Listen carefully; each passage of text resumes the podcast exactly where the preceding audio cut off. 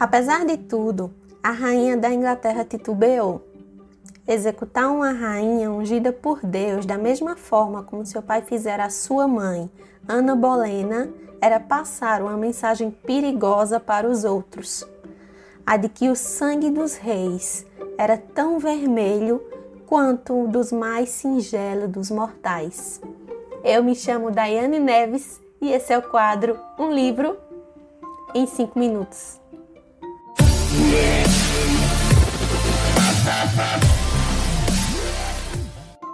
Oi, oi, meu povo! E aí, gente, como é que vocês estão?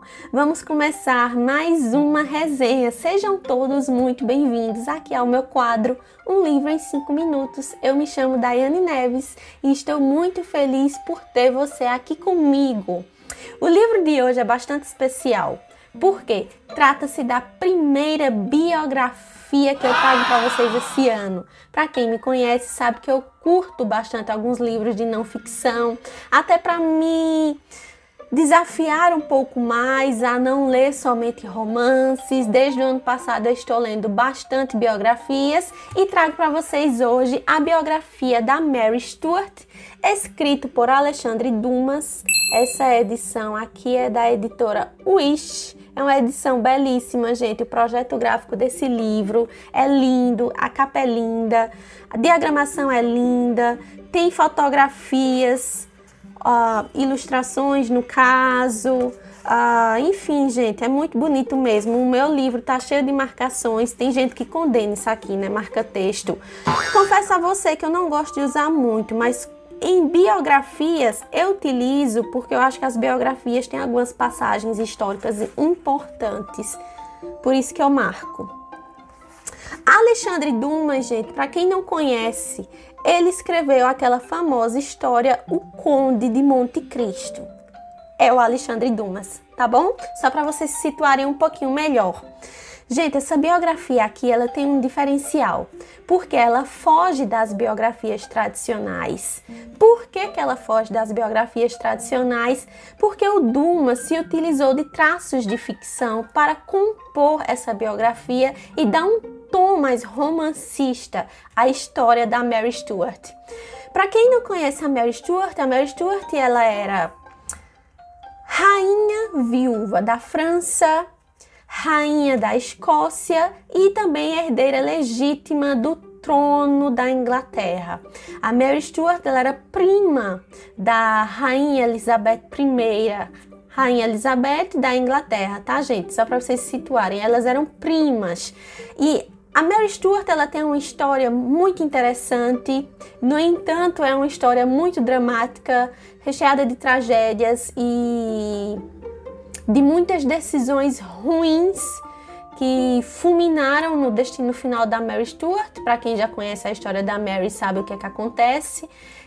É lamentável assim, porque esta mulher, esta rainha, ela era herdeira legítima de três reinos de três, ela tinha direito legítimo, direito legal a três reinos, no entanto, ela não conseguiu reinar em nenhum. E é lamentável assim, ao mesmo tempo muito assustador, porque para as pessoas que são ávidas por histórias da realeza, é, devem saber que a Mary Stuart, ela praticamente teve o seu destino traçado desde o momento em que ela nasceu. ela já era o destino dela de se casar com o rei da França. Isso já estava traçado desde o berço. E o marido dela na França faleceu, né? E ela precisou sair da França para voltar ir para a Escócia para assumir o reinado dela na Escócia. Quando ela sai da França, ela já sai uma rainha viúva.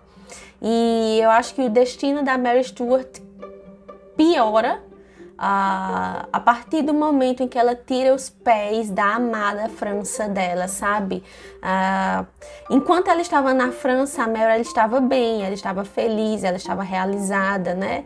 A partir do momento em que ela tenta assumir é, o trono dela e o reinado na Escócia, tudo começa a desencadear para algo muito negativo, até porque ela entra em um país muito selvagem, é onde tem muitos clãs, onde tem muitas brigas, onde tem muitas rivalidades, onde tem muitos homens que não aceitam comando de uma mulher, são homens que não são obedientes à ordem, né, ao mandado, né, de uma rainha mulher por achar que a mulher é incapaz. Ah, no entanto, também para não ajudar muito, a Mary Stuart aí toma uma série de decisões que não ajudam em praticamente nada, pelo contrário, só faz piorar a situação da Mary Stuart.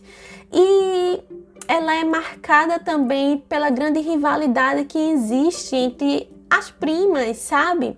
Mas eu acho que isso tudo era consequência de dos próprios conselheiros. Eu acho que a Mary Stuart ela foi muito mal aconselhada ao longo da vida por homens com uma masculinidade muito frágil, por homens incapazes. Eu não sei, né? Eu não posso falar de pessoas que eu não conheci. Isso faz muitos e muitos e muitos anos. Mas o que indica aqui na biografia que o Dumas escreveu é que a Mary Stuart ela tinha péssimos conselheiros ao redor dela. E além de fazer com que ela escutasse essas pessoas, elas ouviam né, os seus conselheiros e elas tomavam algumas decisões, às vezes nem por conta própria, né? Elas tomavam as decisões mediante o que os conselheiros falavam. Mas eu acredito que foi uma junção de tudo, sabe? Eu acredito que foi uma junção do alter ego da Mel Stewart, ela era uma mulher bastante orgulhosa, a, consequência dos maus aconselhamentos dos homens que estavam ao redor dela e consequência também da impulsividade da própria Mel Stewart Stuart, sabe? Eu acho que o que a Elizabeth I tinha em excesso, e talvez era a sensatez e talvez um certo dom de frieza, a Mary Stuart não tinha. E por ela ser muito da emoção, ser muito impulsiva, ela tomava algumas decisões que não eram sábias. A, a história da Mary Stuart ela é regida basicamente por isso, por essa rivalidade que existia entre as, entre as primas, pelas más decisões tomadas que a Mary Stuart tomou ao longo da sua vida, pelo falecimento dos maridos, ela se envolve também com alguns homens que não têm uma índole, um caráter é, significativos e que prejudicou muito a imagem da Mary Stuart perante aquelas pessoas, perante aquela sociedade, perante aquele país chamado Escócia. E tudo isso culmina na fuga da Mary Stuart para a Inglaterra. Ela pede o refúgio à sua prima, a Rainha Elizabeth I. No entanto, ao pisar no país, na Inglaterra, a Mary Stuart ela é feita de. Ela entra no país como se fosse uma convidada, pelo menos ela tem essa. Ela pensa que ela está entrando no país como se fosse uma convidada. No entanto, ela entra no país já praticamente como prisioneira, sabe? É, por ingenuidade da própria Mary Stuart, eu acho. E por esperteza da Elizabeth I também, quem sabe, os fatos reais é tudo muito confuso, porque existem essas lacunas, sabe? É, no final das contas, só quem sabe realmente o que aconteceu são elas duas. É, a Stuart passa quase 20 anos presa na Inglaterra. E após 20 anos, a, a rainha Elizabeth I assina a sua sentença de decapitação, porque num julgamento que, segundo Dumas fala aqui na biografia, é um julgamento bastante duvidoso, a Mary Stuart é condenada por tentar articular o assassinato da prima da rainha Elizabeth I.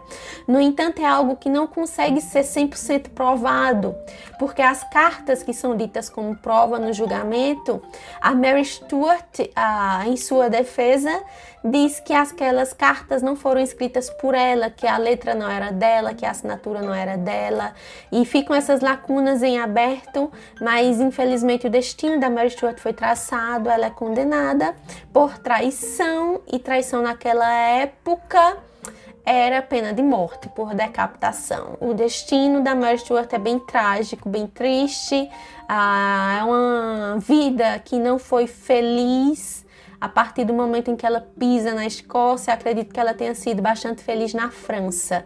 Mas a partir do momento que ela deixa aquele país que ela amava tanto, ela sela o destino dela para sempre de uma forma bem negativa.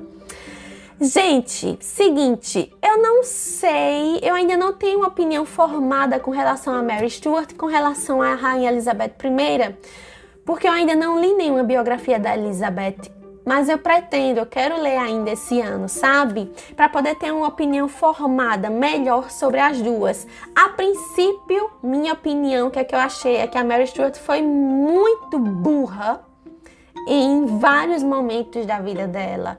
Enquanto a Elizabeth I foi muito esperta. Eu fico imaginando se as duas, ao invés de terem rivalizado tanto entre elas, se elas tivessem se unido, sabe? Essas duas forças femininas, essas duas rainhas, essas duas mulheres inteligentes, se elas realmente tivessem formado uma aliança, o poder que isso teria sido na época, ao invés de elas terem caído na besteira de terem se envenenado uma contra a outra. É isso, gente. Eu espero muito que vocês tenham gostado. Essa biografia linda você vai encontrar no site da editora Wish. Se você gosta de histórias sobre rainhas, reis, realeza, vale a pena você ler, tá bom? A gente se vê na próxima semana. Tchau!